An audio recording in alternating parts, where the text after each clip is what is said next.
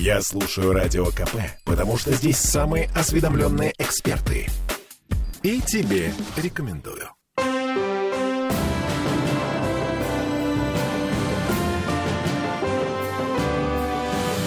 Нулевое чтение.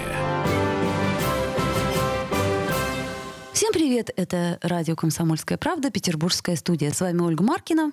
И с вами Денис Четербок. Депутат законодательного собрания. И мы вместе с ним попробуем подготовиться к завтрашней повестке Не знаю, законодательного получится, собрания. Получится ли у нас это сделать без нашего традиционного Дмитрия Делинска, но мы постараемся. Постараемся. Э, Слушайте, тут э, относительно давняя история, но вот э, так получилось, что на днях я как раз поговорила с э, женщиной, с которой все это, собственно, произошло. А на территории садоводства около Токсова Два алабая э, набросились на детской площадке на маленького ребенка трехлетнего. Его стала защищать мать. Мать очень сильно изгрызли эти собаки. Вот сейчас проходит э, судмедэкспертиза. э, Но при этом, при всем, алабаи, как мы выяснили, не входят в список опасных пород. Вот, Денис Александрович, что делать в такой ситуации? Вообще, как быть и каким образом мы можем повлиять? Потому что это не первая и не вторая, даже не третья история, связанная с опасными породами и около опасных. Ну, во-первых, э, налицо грубое нарушение закона, поскольку алаба это явно больше 40 сантиметров холки. Соответственно, это должен быть и намордник, и поводок. Это Денис Александрович вам как собаковод говорит. И как собаковод, и как юрист. э, Хотя м, я понимаю, да, где-то владельцев домашних животных, которые, ну, может быть, где-то жалеют своего питомца и не хотят лишний раз доставлять ему неудобства в виде намордника. Но, к сожалению, это единственная возможность такая, э, если хотите, э, своего рода такой э, предохранитель, самый простой, от э, возможных последствий э, неблагоприятных для э, ваших соседей или просто людей, которые прогуливаются, и второе, для вас самих, как владельца домашних животных, потому что всю ответственность за ваших питомцев несете вы. Ну вот, э, подождите, вот в этой ситуации получается, что э, не несут никакой ответственности Еще хозяева идет собаки. экспертиза, насколько я понимаю, идет административное расследование. Вот, в любом случае, поводок и намордник для таких собак, даже не отнесенных к перечню особо опасных, это обязательно. Второй момент касательно в целом законодательных норм. И здесь э, законодательное собрание изначально э, выступало за то, чтобы перечень э, по- пород особо опасных пород собак был более расширенный, нежели он в итоге был утвержден. И мы тему Алабаев обсуждали ну, уже несколько раз даже в этой студии, потому что по факту ну, это те породы, которые все-таки должны были попасть в тот перечень. А кто, кстати, составлял этот перечень? Составлял э, правительство, э, с э, министерства курировал в том числе МВД, э, министерство, кото- в которых находятся вопросы ветеринарии, соответствующая служба. Ну Вот.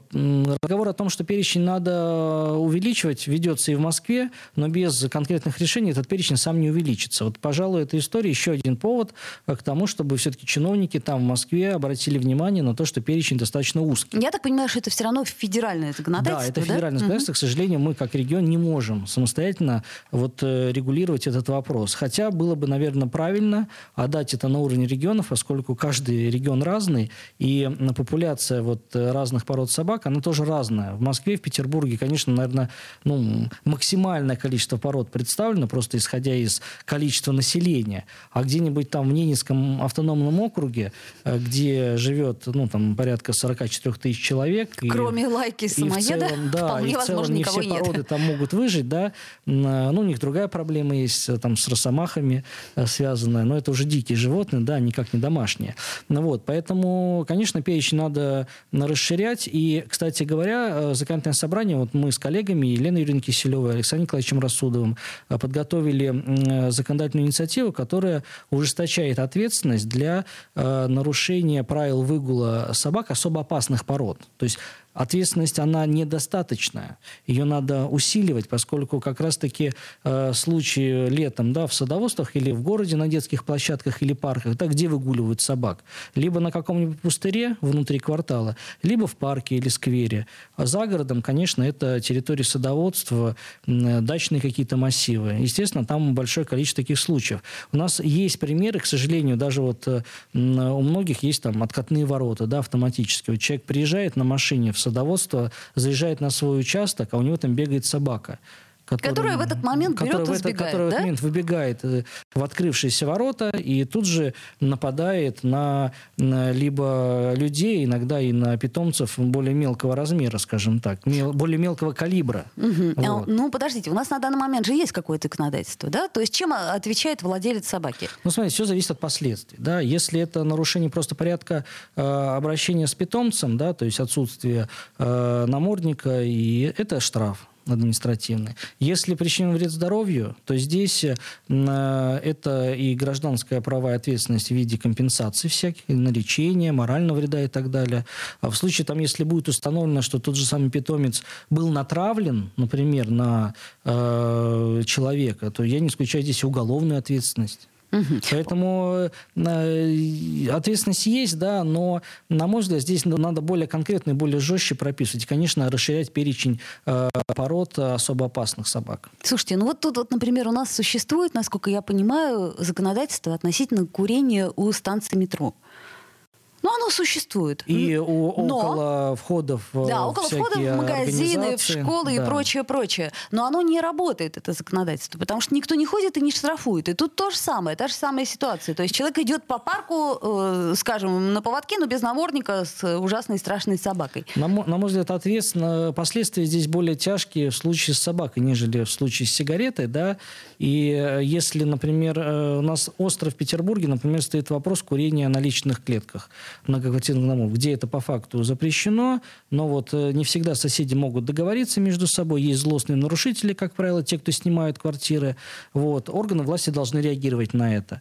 Да, выходят, профилактические беседы делают, кого-то поймают, штрафуют, поймать не так, не, не так просто, да. Ну и как а, бы будет ли участковый, извините, полицейский, ну, или как Полицейский его зовут, да? или сотрудник комитета пресловутого нашего, да, поскольку есть наше городское законодательство, которое тоже ограничивает дополнительное потребление табака, а, вот. Поэтому ну, многие говорят, да, вот закон там не работает, сложно поймать, действительно. Но если этого закона не будет, то тогда, в принципе, будет вольница. Потому что для какого-то процента людей наличие закона, пусть даже ну, некого правила такого, это уже э, ну, определенно руководство к действию. Что да, курить нельзя на личной ветке, я выйду на улицу, да, спущусь там э, со своей квартиры, да, и со, со своей площадки личной и покурю на улице. Всегда будет процент нарушителей. Но если вообще законов не будет и запретов не будет, это будет ну, такая чрезмерная вольница. Но даже есть наши городские парки, в которых категорически запрещен выгул собак. Мы все это знаем, и там везде это написано. Но почему-то все равно там гуляют с собаками, отпускают их с поводка и прочее. То есть я не очень понимаю, как это законодательно можно еще э, больше урегулировать. Ну, вопрос состоит в том, что, во-первых, оно исполнялось, да, то есть усилить контроль. Все-таки в летний сад вы с собакой не пройдете. Ну, в летний да? не пройдем, а, например, а, например, в Таврический пройдем. В Таврический пройдете, да. Речь же тоже, понимаете, еще состоит в том, что э, в целом люди э, без домашних животных и люди с домашними животными в одном парке существовать-то могут. Но только если одни будут, э, что называется, э, правильно выгуливать своих питомцев. Что я имею в виду? Если это э, крупная собака, значит, и поводок, и намордник. Убирать за своим питомцем. Да? Что тоже, к сожалению, очень большая нечасто редкость, у нас большая происходит. Редкость, да. да. И здесь, ну, как бы, менталитет тех же самых собачников, он тоже как бы разный, да. Они говорят, ну вот, либо все давайте убирать тогда, либо ну, никто не будет убирать. Мне кажется, подход неправильно, все-таки надо надо начинать с себя в любом деле, да, потому что если каждый будет смотреть на другого, то никакого, к сожалению, порядка у нас никогда не будет. Давайте будем начинать с себя. Все-таки выгуливать своих питомцев по правилам, они есть, они установлены, не нарушать тем самым права тех, кто, э, ну, по каким-то причинам, может быть, даже и боится собак. Ну, да? это нормально. Или кошек. Там. Если, предположим, кто-то выгуливает собаку без поводка и говорит, нет, она добрая, она не кусается, для меня, например, это не аргумент, хотя я собак не боюсь. Это не аргумент, потому что вот даже по своему питомцу могу сказать, ты никогда не знаешь, как он среагирует на какой-то хлопок или на какую-то там ну, нестандартную ситуацию, это все равно э, животное, да, и у него есть инстинкты. И потом и как... дети не всегда знают, как правильно вести себя да, с там он животным. может за нос начать хватать, да, ту же самую собаку, и что ей, может быть, не понравится, она может быть, даже не укусит, но слегка прикусит. Да? У ребенка возникнет страх, страх и, соответственно... который перерастет потом в боязнь собак на всю жизнь. Да? Это могут быть своего рода фобии, это психология ну, достаточно сложная. Я по себе даже могу сказать, что в детстве ну, меня укусила собака, и справиться со своей, своей фобией, скажем так, да, мне помогла только ну, собака, которую подарили мне, как раз-таки для того, чтобы ну, я мог с этим справиться. Да, это работает. Но вот мы, как ответственные э, владельцы питомца, все-таки должны делать все, не говорить, не думать о том, что все обойдется, все собака хорошая, там никого не укусит, и я очень могу все предвидеть, предугадать и предотвратить. Нет. Правила придуманы не случайно. И уже, извините за сравнение, как боевой устав. Там есть, может быть, какие-то глупые вещи, которые, ну, обывателю могут показаться комичными даже, но это те ситуации, которые, ну, выстраданы жизнью, и э, раз они так прописаны, значит, на это есть свои причины.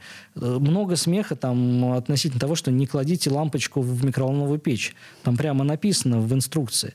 Но, к сожалению, наверное, э, ежемесячно у нас такие случаи в городе, а то в мире уже, если говорить, точно происходят. Сейчас многие прислушиваются к Денису Четербоку и подумают, а что же будет, если положить лампочку в микроволновую печь? Нельзя, друзья мои, нельзя. Точно так же, как и нельзя безответственно относиться к выголу э, своего питомца, потому что, ну, у вас же будут потом проблемы. А, так, ну давайте мы сделаем небольшую паузу, потом продолжим разбирать новости и в том числе повестку законодательного собрания.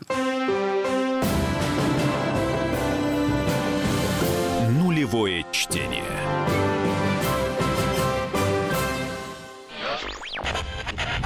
Попов изобрел радио, чтобы люди слушали комсомольскую правду.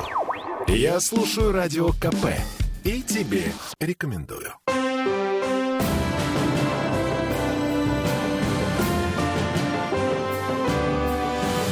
Нулевое чтение. Мы вновь возвращаемся в студию радио «Комсомольская правда» в Петербурге. А, Денис Четербоко у нас в студии, депутат ЗАГСа. И, конечно же, бессменная Ольга Маркина. Да, смотрите, что у нас происходит. У нас жители Невского района опасаются, что Яблоновский сад, который рядом с проспектом Большевиков, где они много лет отдыхают, застроят. А причина очень простая. Конкурс э, Смольного на комплексное изучение зоны для дальнейшей ликвидации. Но я напомню, что в 2013 году этот Яблоновский сад, бывшую свалку проспекта Большевиков, включили в список зеленых насаждений общего пользования. Ну и сейчас это, по сути, самая крупная зона для прогулок. А обоснованы ли э, опасения жителей? Ну, я помню эту историю, э, когда, если я правильно помню, эту часть э, территории должна была достаться некоторому инвестору, который должен реализовывать был какой-то проект, который включал в том числе и благоустройство определенное. Но когда рассматривались поправки в городской закон о зеленых насаждениях, этот инвестор так и не смог представить каких-то убедительных доводов, и законодательное собрание приняло решение о том, чтобы включить эту территорию в зону зеленых насаждений, а значит, обезопасить эту территорию от застройки. Эм, пока каких-то ну, изменений в этой части я лично не слышал. Есть процедура, она проводится ежегодно, так называемая инвентаризация территорий. А бывает ли такое, что ЗНОП меняет свое назначение? Да, вообще? конечно, бывает. И это, это вот при... мы как раз говорили по поводу того, что там вроде как э, зеленая зона, а при этом, ну, грубо говоря, ставят все автомобили, и э, не проще ли сделать это не зеленой зоной, а, скажем, парковкой, да? Да, это все решается э, конкретно, исходя из, в том числе, мнения и, прежде всего, из мнения э, жителей близлежащих домов, потому что, могу сказать по себе, э, в Кировском районе мы за последние три года порядка 40 территорий поставили под охрану, и каждый раз у нас был, была дискуссия с местными жителями, что же они хотят, чтобы здесь все-таки были кусты, э, деревья или э, частично какие-то места для парковки. Угу. Но все-таки большинство людей выбирают зелень, э, выбирают кислород, выбирают зеленые дворы, но от машин тоже никуда не деться, и то же самое, как и не деться от того, что город, он развивается, и в том числе нуждается в определенной реконструкции. Как раз-таки на рассмотрение законодательного собрания в этот четверг э, у нас будет э, проект закона, э, который направлен на корректировку зон зеленых насаждений. И вызвано это необходимостью, во-первых, прежде всего, строительства Новосмоленского моста через него, поскольку ну, ситуацию с э, взятием штурмом наших водных переправ, наверное, каждый автомобилист э, знает, как она обстоит. Э, и, конечно, город должен развиваться. Мы неоднократно в этой студии говорили, что без развития э, транспортных развязок, э, без развития транспортной инфраструктуры город рано или поздно просто э, встанет. Вы представьте, если бы не было кольцевой автодороги сейчас – ну, я думаю, да, что если бы не было западного скоростного диаметра. Угу. Ну, все понимают прекрасно, к чему бы это привело. А, второй момент заключается в том, что необходимо применительно к этому проекту реконструкция Цимбалинского моста, поскольку это тоже такое достаточно узкое горлышко на карте транспортных артерий Петербурга. А, конечно, все это требует частичной, э, частично использовать и территории, которые заняты под зеленой зоной. Поэтому такие корректировки будут э, вноситься. Это я как раз говорю тот пример, когда ну, допускается, что называется, небольшое, э, ну, небольшая ликвидация зеленых зон, так называемых. Но при этом в законе четко написано, что любое уменьшение территории должно сопровождаться компенсационным озеленением. То есть необходимо найти те территории, которые сейчас не являются зелеными, не находятся под охраной, и включить их взамен тех, которые будут исключены. То есть это получается как закон сохранения воды да, в природе и энергии? Закон, да, То да, есть можно в, так сказать. в любом случае на территории территории города должно быть определенное ну, процентное содержание, Более того, я что скажу, ли? есть э, норматив обеспеченности зеленых территорий, которые, ну, в зависимости от районов. В угу. центральной части меньше, поскольку исторический город уже застроен, и, конечно, современные нормативы, ну, никак не могли быть учтены там в начале там, 19 века. Хотя, наверное, тогда зелени, зелени было Чуть столько, больше, мне столько, так кажется. что никаких нормативов, наверное, э, и не надо было вводить. Угу. Второе, на окраинах Петербурга, конечно, этот норматив больше. Так вот, по итогам э, вот этой правки, которая ожидается в законодательном собрании, э, количество, совокупное количество зеленых зон будет даже больше. То есть дополнительно будут включены те территории, которые сейчас не отнесены к зеленым э, зонам, э, для того, чтобы компенсировать то, что ну, будет э, необходимо исключить в связи с, там, вот с этой глобальной городской стройкой, скажем так. Нас иногда, нам иногда говорят, казалось бы справедливо, что вот вы исключаете там небольшую территорию, где уже сформировавшиеся деревья, уже полюбившиеся там нами кустарники. Да, вы саживаете а что-то а такое предлагаете, странное. Да, для включения, там, условно говоря, территорию где только газон. Угу. Да, сейчас газон, но без включения вот этого газона в перечень, э, который утвержден законом, невозможно развивать, скажем так, этот газон. То есть как только территория попадает э, в перечень, утвержденный законом, становится под охрану, автоматически у Комитета по благоустройству появляется обязанность э, содержать следить за этой территорией. То есть раньше она была бесхозна, там рос только газон. Но мы можем высадить там и деревья, и кустарники. Возможно, благоустроить эту зону. Жители, кстати говоря, очень э, в Кировском районе жалуются на нехватку скамеек и урн например. Это тоже все позволяет э, делать через, э, через Комитет по благоустройству посредством включения таких зон в наш закон. Понятно. То есть что-то доразрушили, но что-то построили. То есть я бы сказала, подрастили. Через какое-то время точно подрастили. Не разрушили, а использовали под реконструкцию, поскольку ну, э, давайте так говорить. В Москве в свое время, там, то же самое Садовое кольцо, дома целые переносили и что-то даже перестраивали и разрушали для того, чтобы, ну, расширить проезжую часть, условно uh-huh. говоря, да. И, к сожалению, там Петербург здесь не исключение. Если мы хотим новую переправу через него, Нева, она что же не бесконечна. Вот у нее есть определенная граница, в границах города. Э, ну, кто-то скажет, мостов и так достаточно, э, кто-то скажет, что нет. Но сама жизнь, да, диктует нам необходимость все-таки строить дополнительные переправы и э, ну, от этого нам никуда не деться. Денис, можно еще выйти из ситуации, как вышли перед э, Петербургским экономическим форумом. А взять, э, например, деревья в катке и выставить их э, у Московского вокзала, например, на Малые Садовые улицы. Вот мне, кстати, интересна судьба этих деревьев. Ну, дай бог им, так сказать, долгих-долгих лет. В. Этим деревьям, да. То есть они так и будут Вопрос в экономики. На мой взгляд, ну, исходя из э, тех данных, которыми я владею, все-таки это достаточно дорогостоящая такая история. Это гораздо дороже, чем посадить, э, разбить какую-то клумбу и посадить там саженцы. Э, У нас есть проблема в том, что не все саженцы приживаются. Есть проблема, связанная с должным уходом за деревьями. В свое время мы инициировали э, законодательные изменения в правила содержания вот этих зеленых зон, потому что далеко не всегда специалисты привлекаются к кронированию деревьев, к их уходу, что неминуемо влечет к уничтожению. Вот, Ну, может понятно. быть, эти средства направить все-таки туда, нежели на м, покупку этих самых дорогих горшков. Но я так понимаю, что это вынужденная мера. Как-то подумали, что перед МЭФом нам ну, не хватает Это зелени, а вот ну, так вот ну, мы это, ее... это красиво, но э, э, ситуация стоит в том, что, понимаете, есть м, те траты, которые, ну, вот мы обязательно должны делать, да, а есть те траты, которые мы должны делать тогда, когда у нас уже в остальном все в порядке, и вот хочется еще там улучшить там что-то. Это некое излишество, без которого мы могли бы обойтись. Возьмите площадь Восстания. У нас э, э, есть там секции, да, вот специально, которые были оставлены по деревьям, где деревьев нет, там просто газон. Почему Да. бы не посадить там саженец, например, который, за которым надо будет ухаживать, там, подкармливать, следить, и через какое-то время это будет самостоятельно растущее дерево, которое будет радовать нас ежегодно, и на- не надо под него будет каждый год покупать какой-то дорогой горшок. Ну так, Денис, лопата в руки, саженец в руки, Мы, как кстати говорится... говоря, в рамках ПЭФа провели э, специальную вот зеленую акцию, скажем так, и во дворе дома на Алене Голиковой 50 э, высадили э, 50 кустов и э, порядка 20 деревьев внутри квартала, где силами муниципалитета бюджетом, бюджета не хватило на благоустройство, но м, силами наших активистов и э, партии «Единая Россия» нам это сделать удалось. Ну что ж, будем надеяться, что деревья приживутся, все будет хорошо.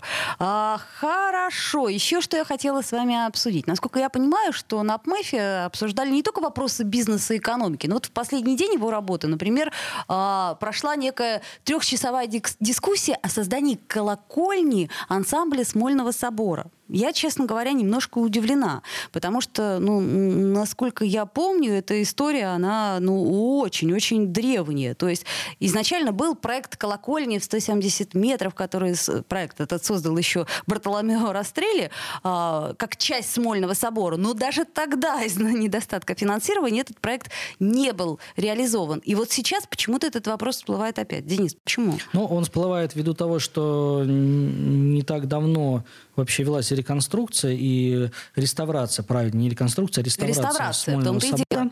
Вот, и вообще в целом коснулись этой тематики ансамбля Смольного собора. Я, кстати говоря, помню фотографии еще советские, где перед Смольным собором была такая красивая, э, красивый такой забор еще в, в старом вот таком стиле. Его сейчас нет. Ограда, я бы Ограда, сказала, да, да. оградка, оградка, правильно. А, Ее сейчас нет, она утрачена. Ну, Вот. э, Ну, но- но понимаете, одно дело восстановить то, что то, что действительно было, вот а тут как-то меня а удивило здесь то, речь что... идет о том, чтобы, ну, условно говоря, дозавершить замысел э, великого зодчего. Да? Ну, например, да. Да, примерно так. Э, насколько я знаю, эта история рассматривалась и на специальных советах градостроительных, и э, мнение архитекторов, оно неоднозначно. Я не говорю Неоднозначно. уже про мнение экономистов, поскольку э, кто-то видит в этом некую новую доминанту э, вот этого. Изменится общий э, облик, насколько Он я понимаю. Судя по проекту, да. потому как э, сделан макет, то да, очень сильно изменится. Вот, поэтому вопрос такой дискуссионный. А давайте мы на этом сделаем паузу и вернемся в эфир. Буквально через пару минут не переключайтесь. Нулевое чтение. Я слушаю «Комсомольскую правду», потому что «Радио КП» — это корреспонденты в 400 городах России. От Южно-Сахалинска до Калининграда. Я слушаю «Радио КП» и тебе рекомендую.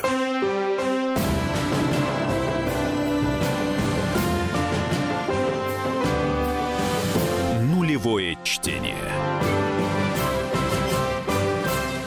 Мы вновь возвращаемся в петербургскую...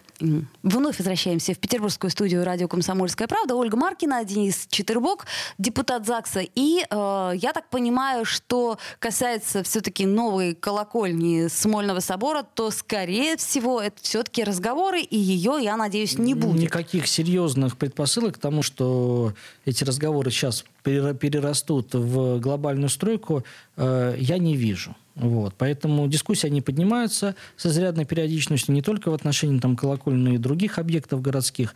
Э, Все-таки ну, глазу привычнее тот облик Смольного собора, который существует на протяжении там, более 200 лет, на территории нашего города. Вот. Очень много есть э, э, проектов, которые не были реализованы в нашем городе, как э, в царско-имперские времена, скажем так, так и в советские времена, какие-то грандиозные стройки. Вот. Все-таки мне кажется, что сейчас первоочередной задачей для города это ну, поддержание той инфраструктуры в должном состоянии, которая есть сейчас. Да, конечно, восстановление памятников, ну, прежде всего, с привлечением каких-то спонсорских денег. И вот недалеко от Смольного собора на Синопской набережной. Э, насколько я знаю, э, в скором времени будет восстановлен э, Синопский собор, по-моему, он так называется, на месте угол Бакунина и Синопской набережной.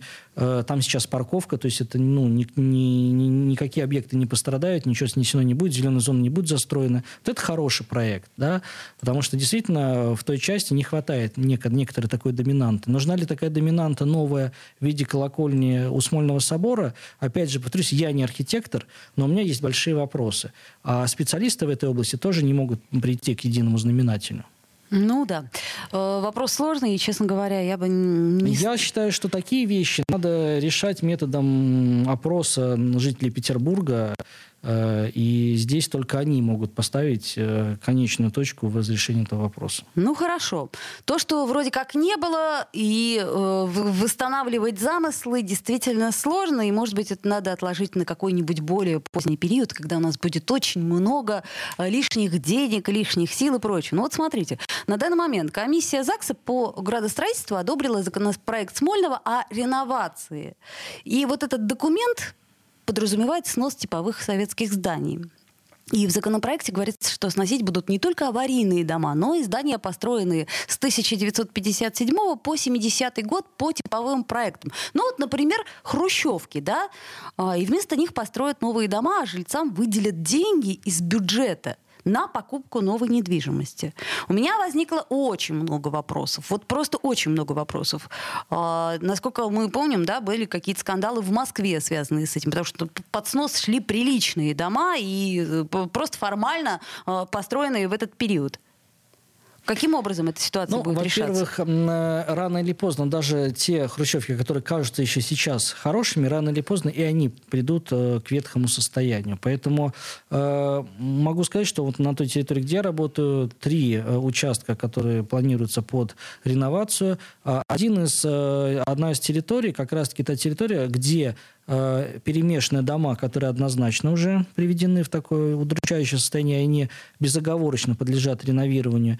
И вторая часть, которая формально не подпадают, но в целом подпадают под э, те временные рамки застройки, которые озвучили вы. И, в принципе, э, это такой всегда вопрос для жителей. А готовы ли они жить в квартале, где, условно говоря, будут там 9-11 этажки, плотно примыкающие к их домам, которые не э, попали под реновацию. Или же лучше полностью квартал реновировать да, и предоставить людям комфортное жилье э, не вплотную друг к другу, скажем так. Вот мне второй вариант видится более логичным.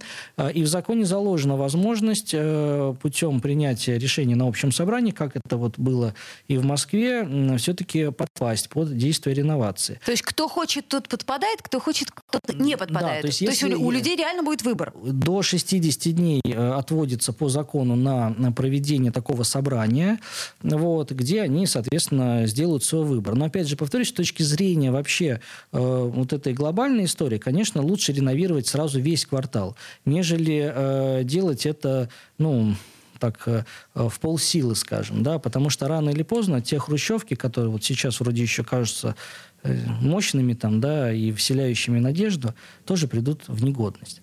А, второй вопрос связан с тем, что город действительно вносит э, поправки в жилищное законодательство, и те, кто стоит на очереди, вот у нас есть очередники, которые имеют право на улучшение жилищного, и которые проживают вот в тех территориях как раз-таки, да, они получат возможность получить социальную выплату. Для чего?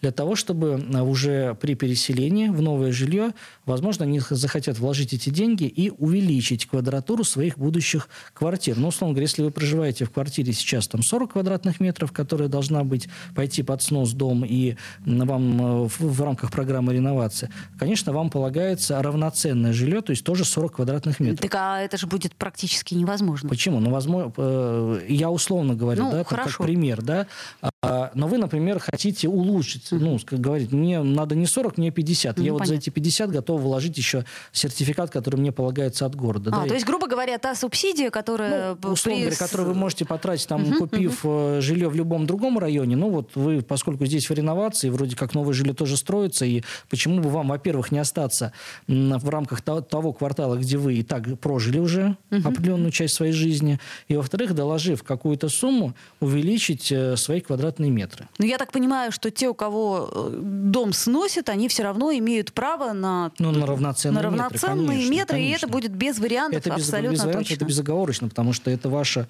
э, собственность, соответственно, угу. застройщик обязан вам предоставить ничем не хуже помещения. Независимо от того, соцнайм это или... Не, ну если соцнайм, то это государственная квартира, соответственно, э, если э, но в, новом, в новом объекте квартира предоставляется уже в собственность государства, да, и вас, соответственно, переселяют по договору соцнайма. Ну, я то понимаю, есть, но я имею в виду, есть... что соцнайм, но соцнайм с теми же квадратными метрами, ну, ну условно ну, говоря, Ну, условно да? говоря, да, угу. условно говоря. Просто собственник не конкретно физическое лицо, а э, город э, там в лице соответствующего комитета администрации района там и так далее. Но опять-таки будут учитывать, э, естественно, мнение жителей.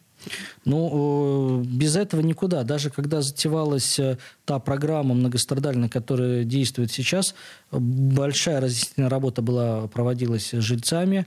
Э, к сожалению, не все, что было тогда обещано, реализовано, но законодательное собрание предпринимала неоднократно попытки реанимировать вот эту программу в рамках своих поправок к федеральному закону.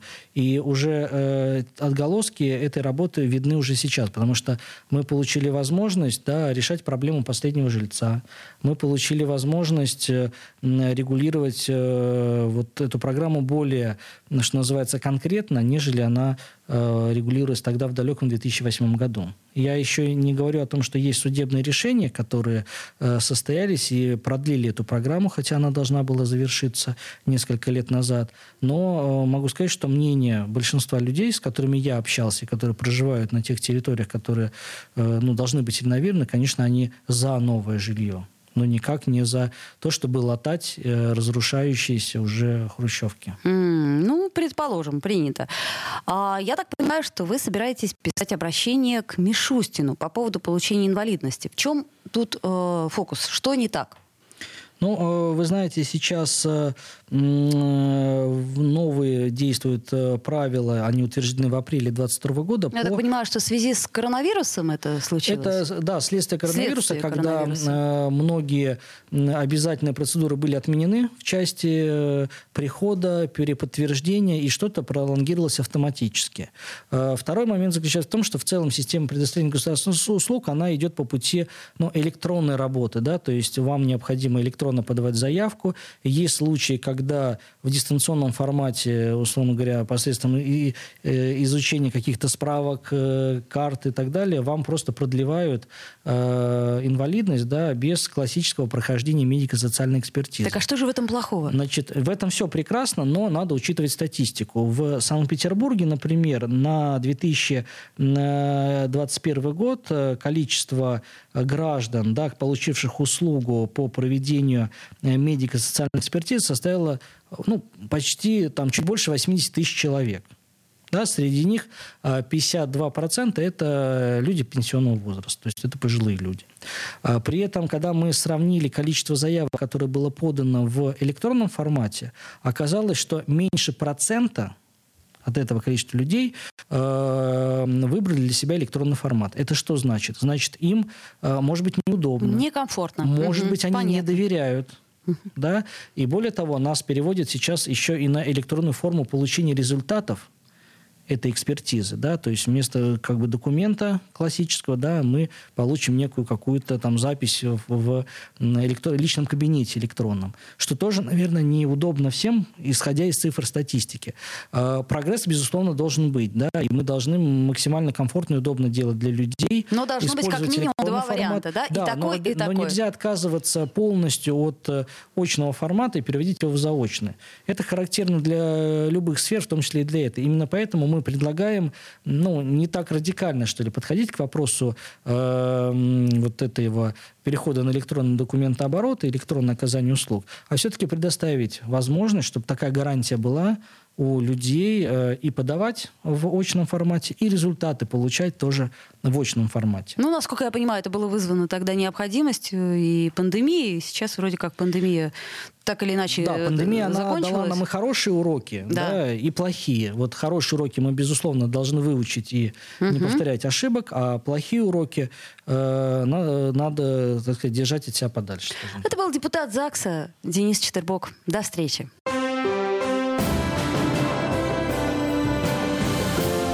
Нулевое чтение.